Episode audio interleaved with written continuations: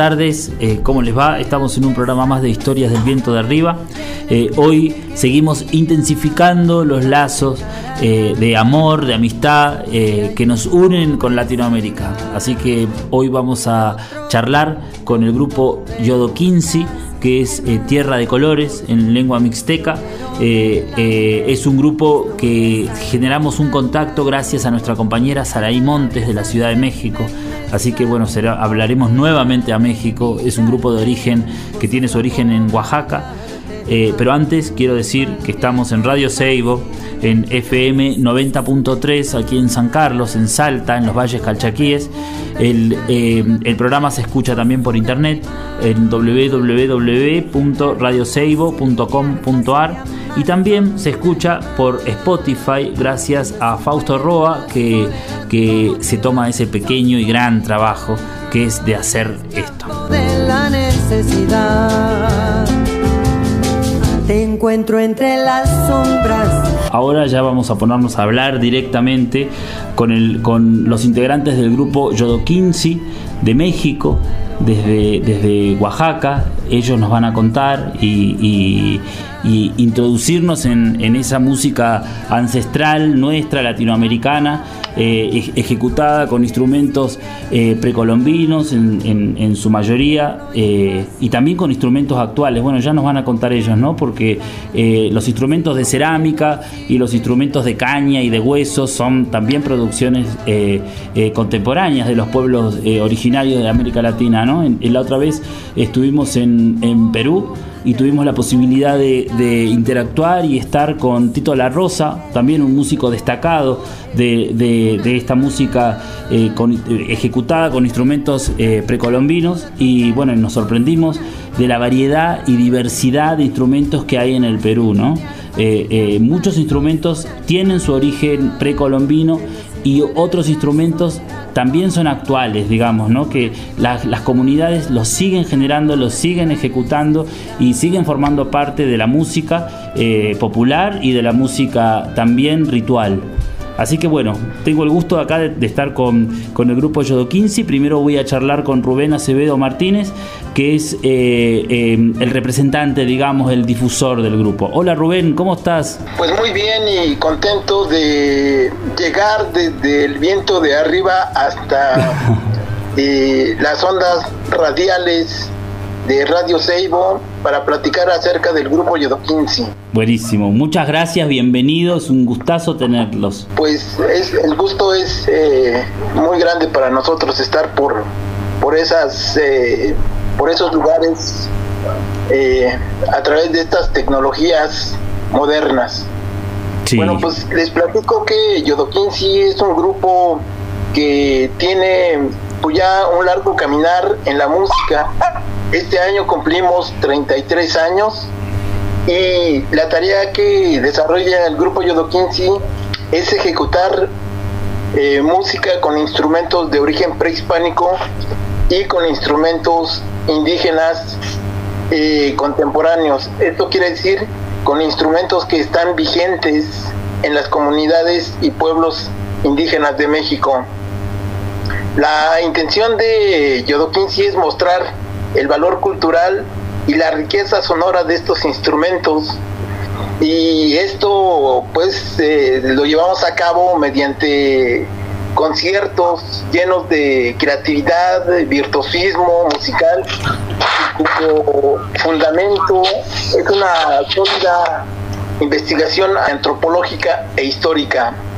Eh, de ahí, eh, pues, el trabajo de Yodo se divide en varias partes. Uno es eh, los talleres, que son talleres de ejecución y de construcción de instrumentos, y otro, toda esta parte didáctica donde se hacen conferencias y se platican acerca de los instrumentos de origen prehispánico.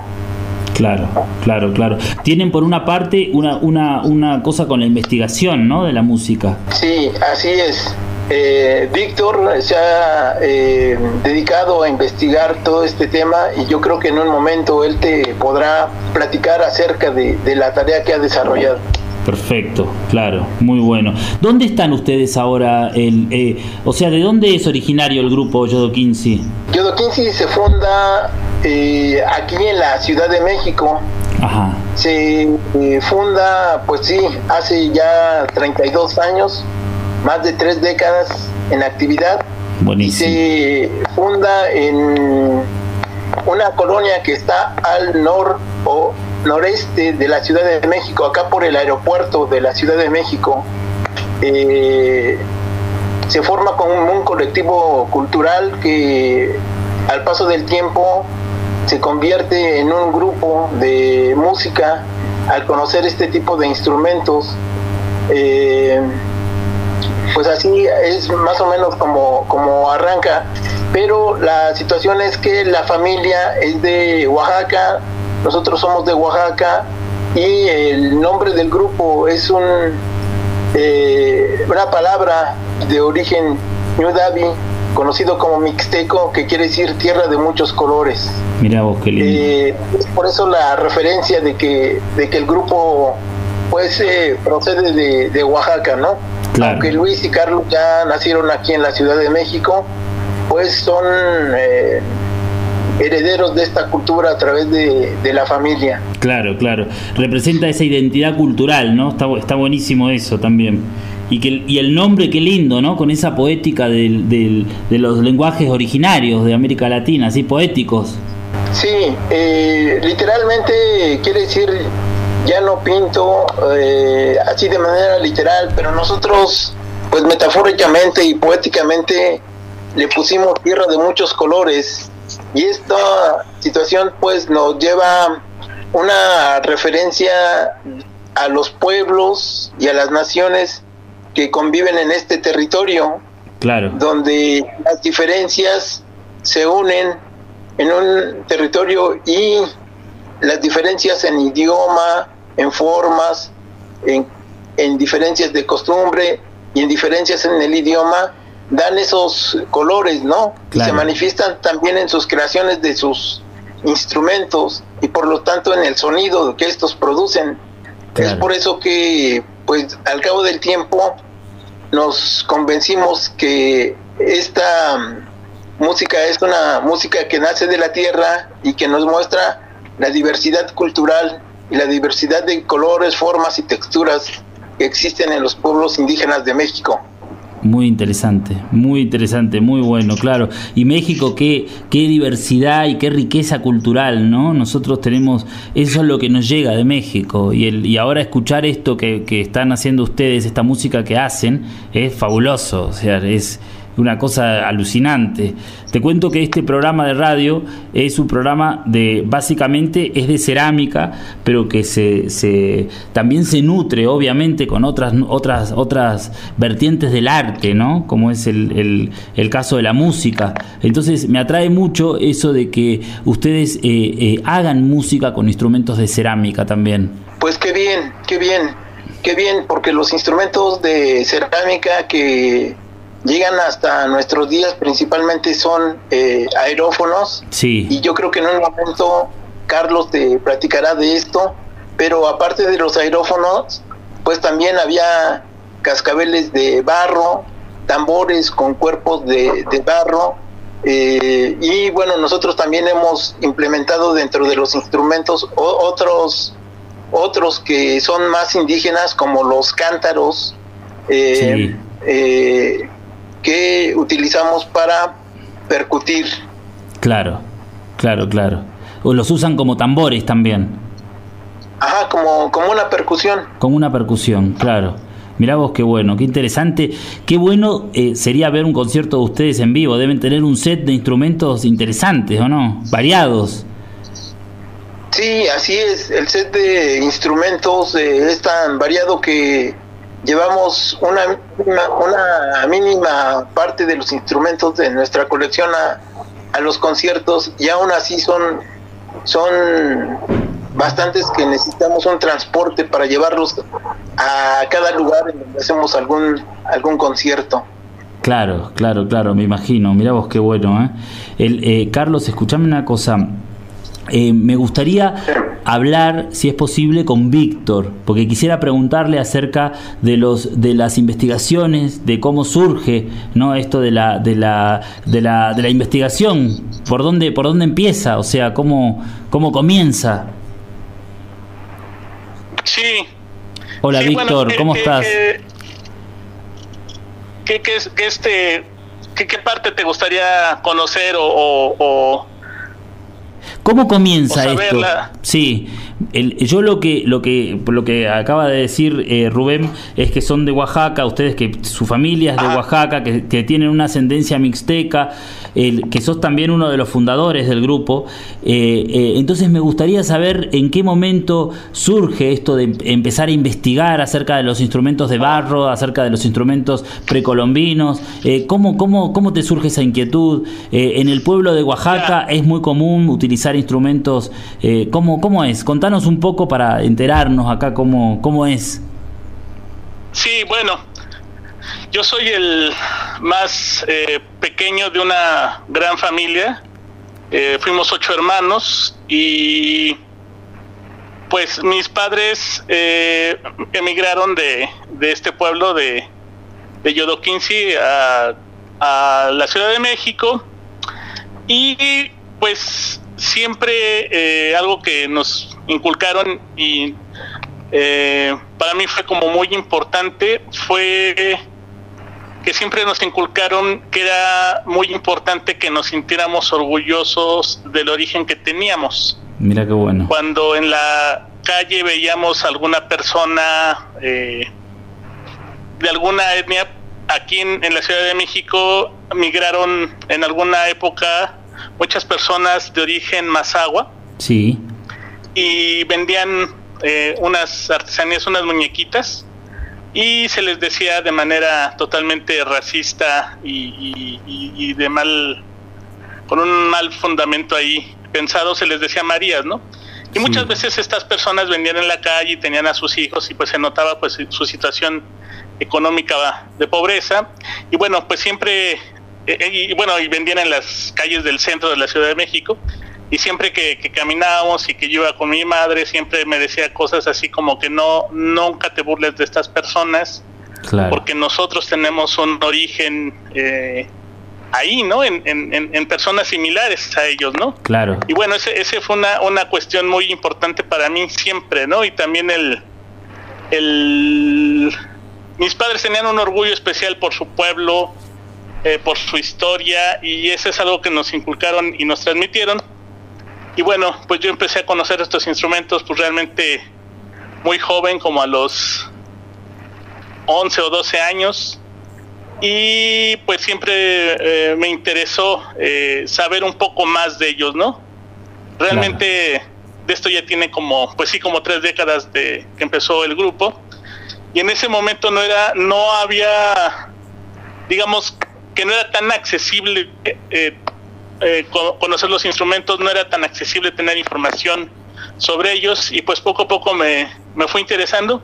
Estudié antropología, soy maestro y doctor en historia y etnohistoria y pues he desarrollado algunas investigaciones respecto a esto porque siempre, siempre se me hizo muy importante eh, conocer en qué contexto eh, sucedía la música, qué implicaba. Y algo muy importante también que, que me llevó a, estudiar esto, pues es saber qué tanto del mundo antiguo, de ese mundo prehispánico, de ese mundo que existió antes de que llegaran los españoles, existía todavía en el México actual. Esa fue así como una de las eh, preguntas, de las dudas que siempre tuve y que poco a poco he ido resolviendo a lo largo de pues todos estos años de, estudiar, ¿no? ¿Y, cuál es la respuesta? Desde luego tratar de conocer qué pasaba con la música esa música que existió entre los pueblos actuales, ¿no? Sí, sí, sí. Bueno, las preguntas que te haces son alucinantes, digamos, son muy, muy que da para mucho, ¿no? Pero ¿qué, qué se, siguen utilizando instrumentos entonces actualmente en, la música mexicana?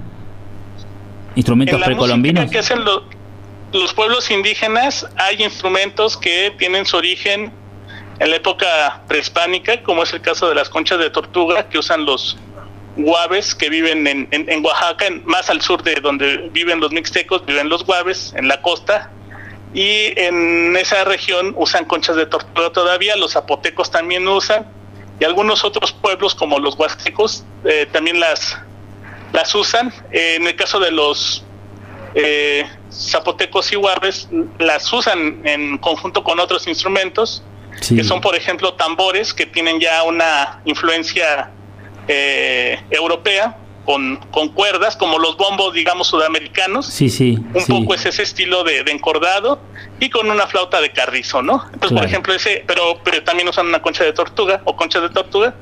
Pues las conchas de tortuga se han usado aquí desde tal vez miles de años, ¿no? Mira vos. Este, hay, otro, hay otro instrumento, tal vez el más vigente de, del acervo prehispánico, sean los teponazlis que se hacen de, de madera sí. un tronco ahuecado. Eso se siguen usando de manera ritual en distintos lugares en un estado de México que se llama Guerrero. Sí. Eh, y en otros lugares más, en la península de Yucatán también, entre los pueblos mayas. Se usan solo que allá les dicen tuncul. Este. En fin, hay, hay, un, hay otros instrumentos más eh, que tienen su origen en la época prehispánica Muchos otros que usan los pueblos indígenas actualmente tienen su origen en, la Europa medieval y llegan aquí con los españoles. Claro. Y, es, ahí se produce ese y muchas veces están como en combinación, ¿no? Por ejemplo, en el noroeste de México se usan los raspadores, sí. que son, eh, pues, eh, se hacen de madera, son unos palos con muescas que se ponen sobre una un resonador de, un tipo de jícara y, se frotan y suenan, ¿no?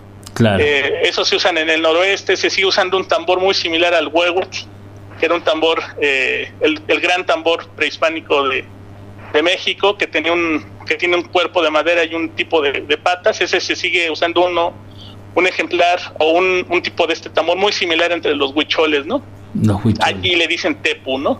Mira Lo que sí no, no, se usa casi es este, son precisamente los instrumentos de, de, barro. De hecho, no, ya no, no hay tradición de un uso de flautas de barro.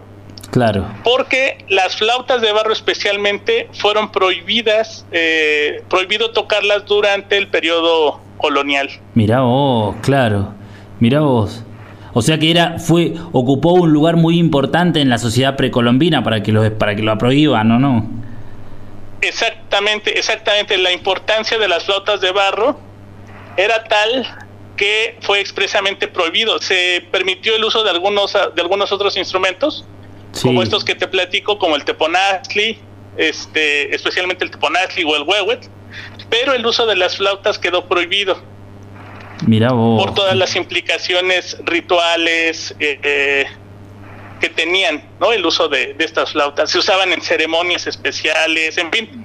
Había un uso eh, muy este ritual importante, ¿no? ¿Sabes, sabes qué quiero? Mira, Víctor, quiero, quiero, ahora me gustaría pasar un tema para que la gente pueda escuchar y, y, vivenciar esto que estás contando. Y después me gustaría, después de escuchar ese tema de ustedes, eh, me gustaría que hablemos un poco del uso, eh, del uso ritual de la música, ¿no? Porque se me hace que es música como para, para un estado, ¿no? Para, es mi sensación. Vos me contarás después si es así o no. ¿Sí?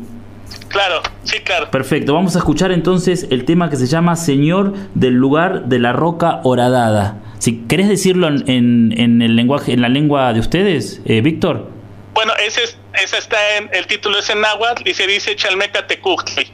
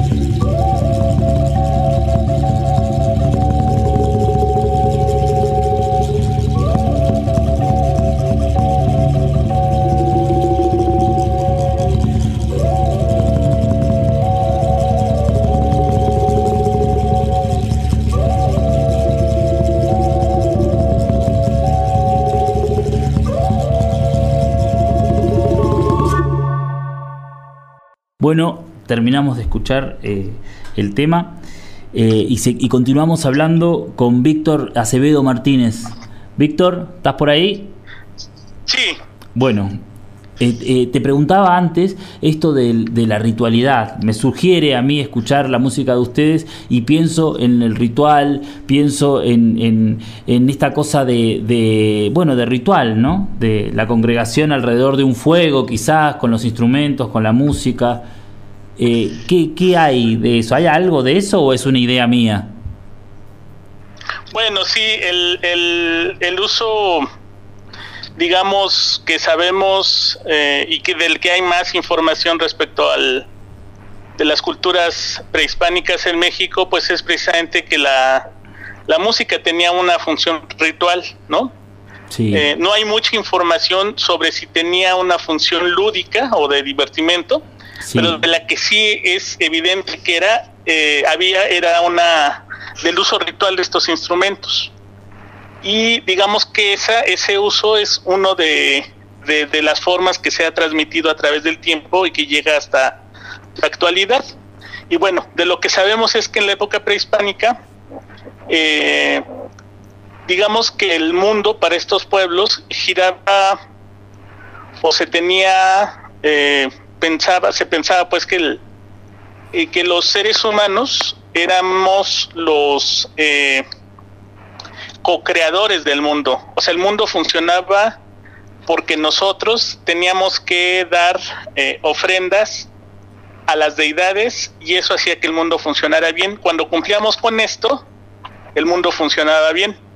Y estas ofrendas consistían en, eh, por ejemplo, en las de las cosechas se, se hacía comida o se entregaban algún tipo de productos del campo para las deidades en reconocimiento a que habían hecho ellos su trabajo y nosotros nuestro trabajo y podíamos tener lo suficiente para, para vivir, ¿no? Y en el caso de la música, eh, tiene ese mismo sentido.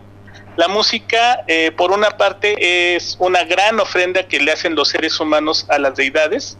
Digamos que muchas veces se piensa que Muchos de estos instrumentos no fueron pensados o hechos para que los escucharan los seres humanos, sino para que los escucharan las deidades y se regocijaran de su sonido.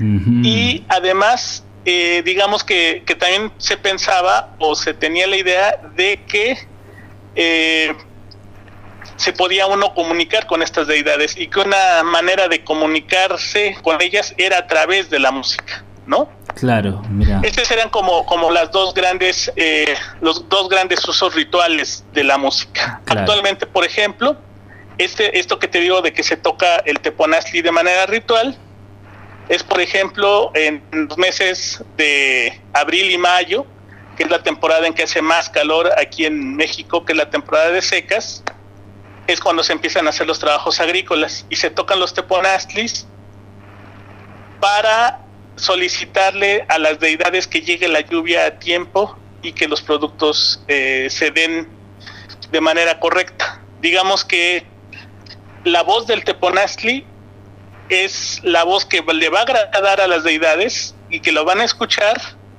y que como se les está brindando eh, pues este sonido, esta, esta música, ellas van a agradecer eh, mandando la lluvia, ¿no? Es más o menos como, como digamos que de manera muy esquemática como, funciona la, acción ritual de los instrumentos, ¿no? Es como un canal. En algunos pueblos mayas se pensaba o se decía que para que el maíz creciera se le tenía que hacer música. Entonces eh, se tocaba en, en las milpas, en los lugares donde se siembra, para que el maíz brotara y que creciera contento, ¿no? Mira, este, este es, es, esta, es esta idea, la de la música, ¿no? De ser una ofrenda y al mismo tiempo una forma de comunicación. Hermoso, ¿no? Hermoso. Poético y aparte como un canal de comunicación con los dioses, me parece genial. Sí. Es, buenísimo. ¿Y ustedes, los, ¿Y ustedes lo ejecutan con ese sentido también? Pues eh, en algunas ocasiones lo hemos ejecutado en ese sentido, ¿no? Claro. Eh, no siempre, digamos que sí tenemos como muy diferenciado el trabajo que hacemos eh, como una forma de un trabajo artístico, pues, donde se muestran los sonidos, que tiene como esta este sentido de agradar a la gente, claro, eh, de, que a la gente le guste, le llame la atención en este sentido estético, pero mm, en muchas ocasiones eh, o en algunas ocasiones nos han pedido de manera especial, por ejemplo, tocar para un funeral o tocar para para algún santo.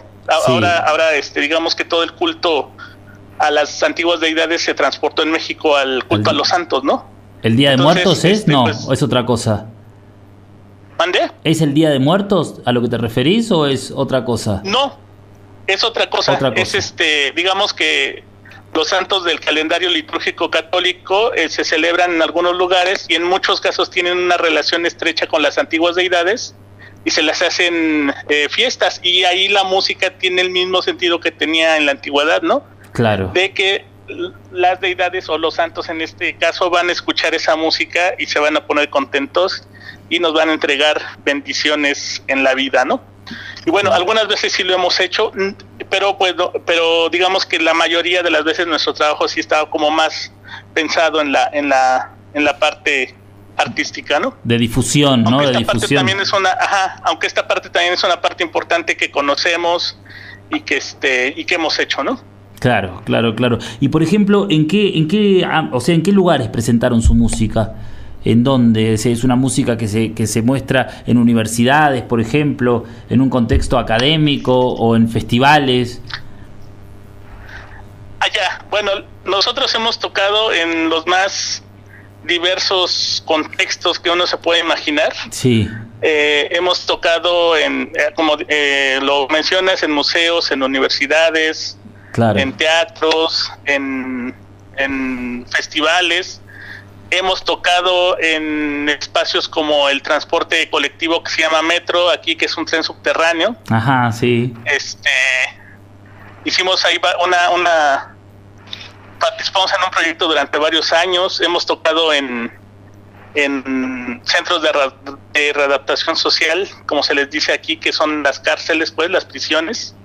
Hemos tocado en iglesias este católicas, hemos tocado en infinidad de, de, lugares, ¿no? Impresionante. Pero sobre todo sí, mucho más en, foros eh, de tipo de, museos y, festivales, ¿no? Claro, claro. Y sabes que te quiero hacer una pregunta. ¿En algún momento han fusionado la música? Porque eh, suele también darse, ¿no? Este tipo de, de, fusiones que son interesantes también a veces, donde se mezcla este tipo de instrumentos con música electrónica, por ejemplo.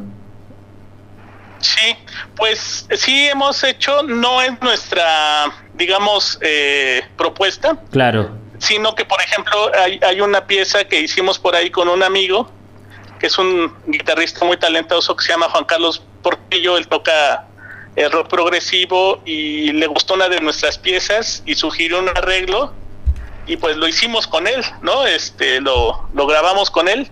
La verdad, a mí me, me gustó mucho el, el, resultado. Sí. Pero digamos que esa fue totalmente idea de él, ¿no? O sea, cuando escuchó la música, dijo, esta pieza, la voy a, les voy a hacer una propuesta sobre esta pieza, me gustó, creo que quedaría muy bien, y, pero él fue el, el, que hizo la, la fusión, ¿no? Nosotros participamos tocando, pero la idea fue de él.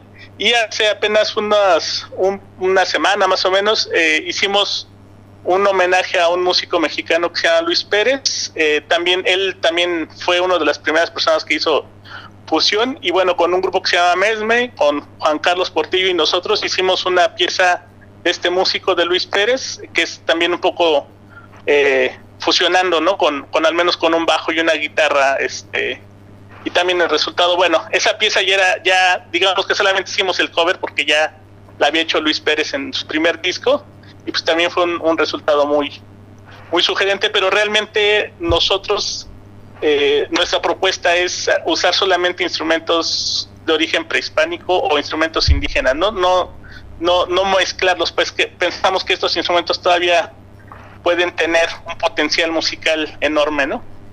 Claro, claro, claro, claro, buenísimo. Mira, eh, Víctor, me gustaría pasar otro tema para seguir ilustrando un poco la, la conversación. Eh, ahora eh, vamos a pasar el tema muerte. ¿Qué, nos puedes contar en relación al tema? Mikisli, Pues este, este tema es este. Bueno, la idea, digamos que el, que el concepto de muerte para los pueblos indígenas de México, pues es un, una idea muy distinta al, pensamiento occidental y un poco por eso hicimos esa pieza, ¿no? Porque eh, realmente, digamos que como que en este pensamiento la muerte como tal no existe, pues, o sea, los que ya se han ido siguen teniendo una presencia constante y cotidiana en la vida de, los vivos, ¿no? Este, De manera general así se entiende la idea de, de la muerte entre los pueblos indígenas actuales. Los muertos se vuelven intercesores con las deidades este, y, nos favorecen siempre, ¿no? Y bueno, y un poco la idea de esta pieza es este es pensar en eso, ¿no? En esa idea de muerte. Y bueno, ahí tocamos precisamente unos cántaros de barro, sí. unas ocarinas de, de, barro y unas flautas de, de, madera. Buenísimo. Bueno, entonces vamos a escuchar el tema Mikitskli. ¿Lo dije bien? Sí, Mikitskli, sí. Buenísimo, gracias.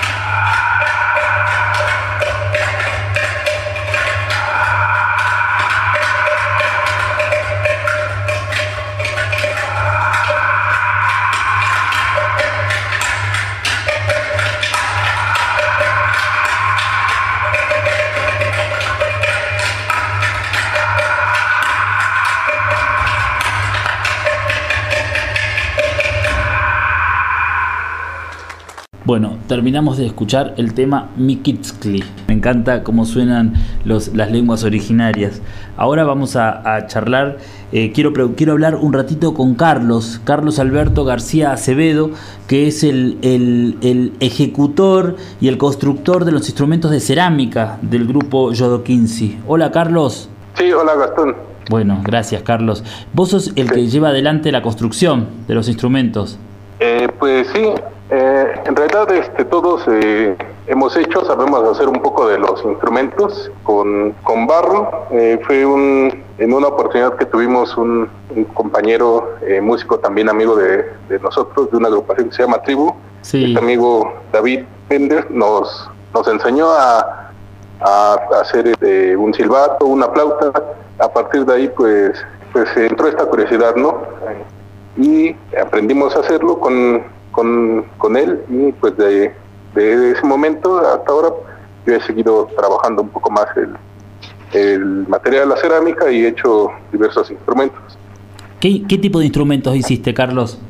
Sí, bueno, pues la como la música que hacemos este, retoma los instrumentos prehispánicos, yo eh, lo que eh, lo que me dediqué a hacer de este tipo de instrumentos fue igual tratar de hacer eh, los instrumentos prehispánicos, pero aunque no como, como una réplica exacta, no una réplica arqueológica, fue más bien eh, aprender cómo estaban hechos, su, em, sus formas, su, eh, todo, todo lo que tiene para que, que, suenen, y a partir de ahí pues retomar eso y hacer un instrumentos propios para pues para mí, para, para tenerlos, para hacerlos, para para el grupo, algunos, y principalmente pues eh, seguí siendo y, y los he estado vendiendo también entre otros músicos y entre gente interesada. Estos instrumentos em, eh, prácticamente hay este, eh, dos tipos, como, como lo dijo este eh, Rubén Víctor hace un rato, los aerófonos, que es donde tuvo una gran diversidad de desarrollo de cerámica, estos instrumentos, y otros que son, eh, en este caso, que serían eh, percusiones, eh, que son tambores de barro, de, cuerpo hecho de, de, barro, y algunos cascabeles también que son hechos de barro. Dentro de las la, de los instrumentos que se hacen con barro que utilizan el aire, hay una diversidad eh, grande arqueológica, ¿no? Una, una gran diversidad fue eh, la parte que las culturas prehispánicas de México y bueno, de, muchos lados también de, este, de este continente desarrollaron más. Eh, realmente en, los museos y en, en, las piezas que conocemos pues hay una muestra, ¿no? Este, sí muy diversa de, de los instrumentos, aunque el desarrollo y su, las, y los instrumentos pues seguramente eh, fue más fue mayor, más diversa. Claro. igual ahora los artesanos que, se dedican a hacer instrumentos eh, retoman una, una parte de esa diversidad que existió para construir estos instrumentos en la antigüedad. Claro. Claro, claro. Y escúchame, ¿vos buscás eh, instrumentos eh, en museos, por ejemplo? O sea, para, para buscar formas o, y así sonoridades? ¿O por dónde, cómo es tu eh, búsqueda? Yo he tenido oportunidad de, dos formas. He tenido oportunidad de, ver, de, conocer algunos, algunas piezas originales, algunas flautas y silbatos, entonces eh, ahí me he dado cuenta más o menos de cómo, de cómo están hechos, de sus acabados, de, de las formas que, que usan y, también sobre todo de, sus sonidos. Eh, y la otra forma, pues sí, como dices, es este, yendo a algunos museos, eh, viendo fotos también de archivos de, de piezas arqueológicas, de museos, esto, aunque solo es una foto, pues teniendo ya las referencias de otras piezas parecidas, me da, pues me ha dado la idea, ¿no? A veces, este, y bueno, y como el trabajo que, yo trato de hacer no es exactamente una, una réplica, más bien es este eh, hacer de este tipo de instrumentos, ¿no? aunque no sean exactamente las mismas formas. Eh, eh, eso me ha servido, ¿no? Para, para ver cómo son, y darme una idea, ¿no? Ya teniendo el contexto de cómo, de cómo es que tienen que sonar, de cómo se le puede hacer para que suenen. Entonces, pues retomo, eh, sí, retomar eh, desde de, piezas que solo se pueden ver, pues sí, la forma o alguna o, alguna forma que, me llame la atención ¿no? de, esa pieza. Claro, claro, claro. Mira vos qué interesante. ¿Y vos qué, qué instrumento ejecutás, Carlos? ¿O todos, o todos ustedes ejecutan, ejecutan todos los instrumentos? Eh, sí, es algo que tratamos de hacer dentro del grupo, en, dependiendo de, de qué estemos tocando, de qué, de qué pieza estemos tocando. Eh, tenemos eh, asignados, o bueno, ya nos en las composiciones de las piezas y como las montamos, pues ya tenemos cada quien eh, un instrumento o diferentes instrumentos, pero lo que tratamos es que si no, que no solamente un integrante toque solo un instrumento, no, no que, que una persona toque todas las flautas, ¿no? tratamos de, de que sí todos podamos tocar un poco de todos los instrumentos, aunque eh, pues ya en la, en la práctica y a lo largo de, em, de, la, de las piezas que hemos, eh, que hemos montado, eh, creo que sí, más, más este, yo toco eh, teponastris, caparazones de tortuga y, y algunas este, flautas y ocarinas y silbatos de barro. Eso es lo que, lo que más toco, es lo que casi siempre tocamos lo que casi siempre tocas. Muy bueno, muy bueno. Realmente lo que hacen es interesante, está muy bueno, está muy bueno. Y está bueno también esto de que eh, dan talleres de música, ¿no? Hemos tenido la oportunidad de, dar talleres y yo también personalmente de, dar talleres para la elaboración de algún instrumento. Y dentro del grupo también eh, participamos en un programa donde nosotros llevábamos un concierto y un taller para hacer un, silbato con, barro. Claro, buenísimo, buenísimo. Bueno, muy, muy bueno esto, Carlos. Yo les agradezco al, a los cuatro. Les cuento también a la gente que el otro integrante es Luis, que bueno, no nos pudimos comunicar con él en esta, en esta ocasión, eh, pero bueno, igual está presente. Eh, eh, así que ahora nos vamos a escuchar un tema, un tema más de, mm, que se llama Mar. Eh, es un tema de, ¿cómo, se, cómo, sería en lengua de ustedes? Ah, esta pieza eh, está en idioma eh, mixteco, ñusabi, especie de donde nosotros somos, eh, le pronunciamos B pero pues sí, más fácil como mar. Como mar, buenísimo. Bueno, yo les agradezco un montón, Carlos, Víctor, también Rubén por, por esta, esta charla. Eh, es un poco acercarnos, como siempre les digo, acá hay este programa eh, es escuchado por muchos, mucha gente en sus talleres eh, y, básicamente por mucha comunidad de ceramistas, porque bueno, somos, yo hago cerámica y es un programa de ceramistas y me parecía interesante hablar con ustedes desde esto, desde los instrumentos precolombinos, que muchos tienen su origen en la cerámica, ¿no? También. Entonces, bueno, Sí, entonces eso. Víctor, ¿querés decir algo? No, pues muchas gracias, muy contentos de estar en tu programa. Muchos saludos. Muchos saludos. Rubén, muchos saludos. Carlos y Luis. Así que bueno, los dejamos con el tema Mar. Y, espero, eh, eh, que alguna vez puedan venir a la Argentina. Nosotros acá hacemos eh, un evento que se llama Barro Calchaquí, que es un evento de cerámica, y ojalá se pueda concretar la visita de ustedes. Sería sensacional. Buenísimo. Muchas gracias, chicos, y que estén muy bien. Hasta luego. Cómo no, hasta luego. Gracias, nos vemos.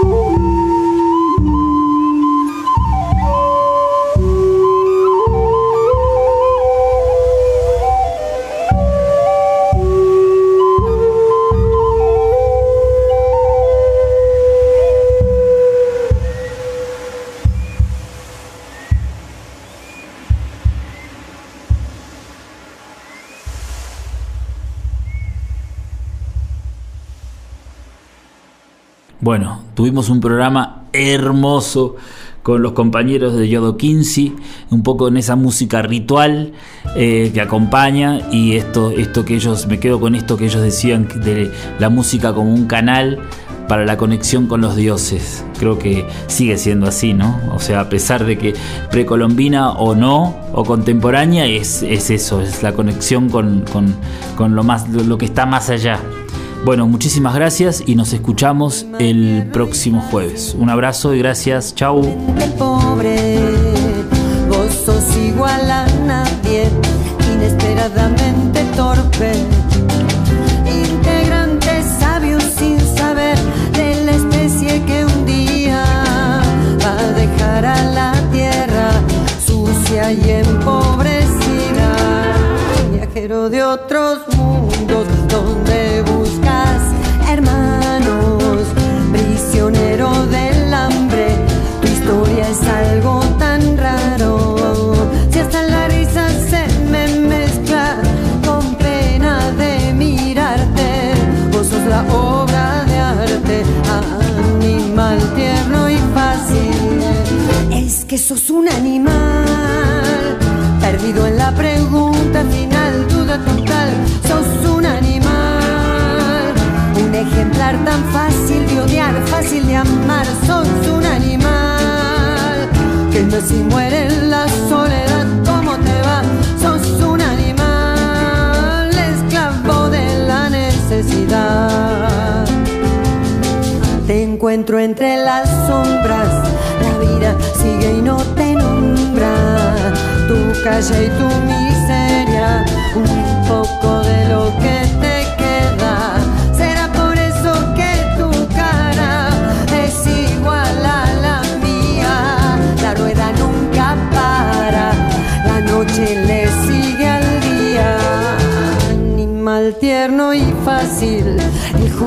del viejo planeta. Sin saberlo siquiera, giras como una veleta. Miles de años te esperaron por la salud del tiempo.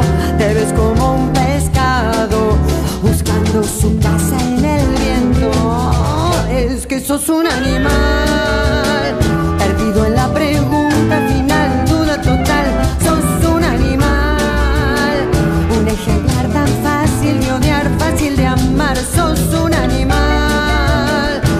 si muere la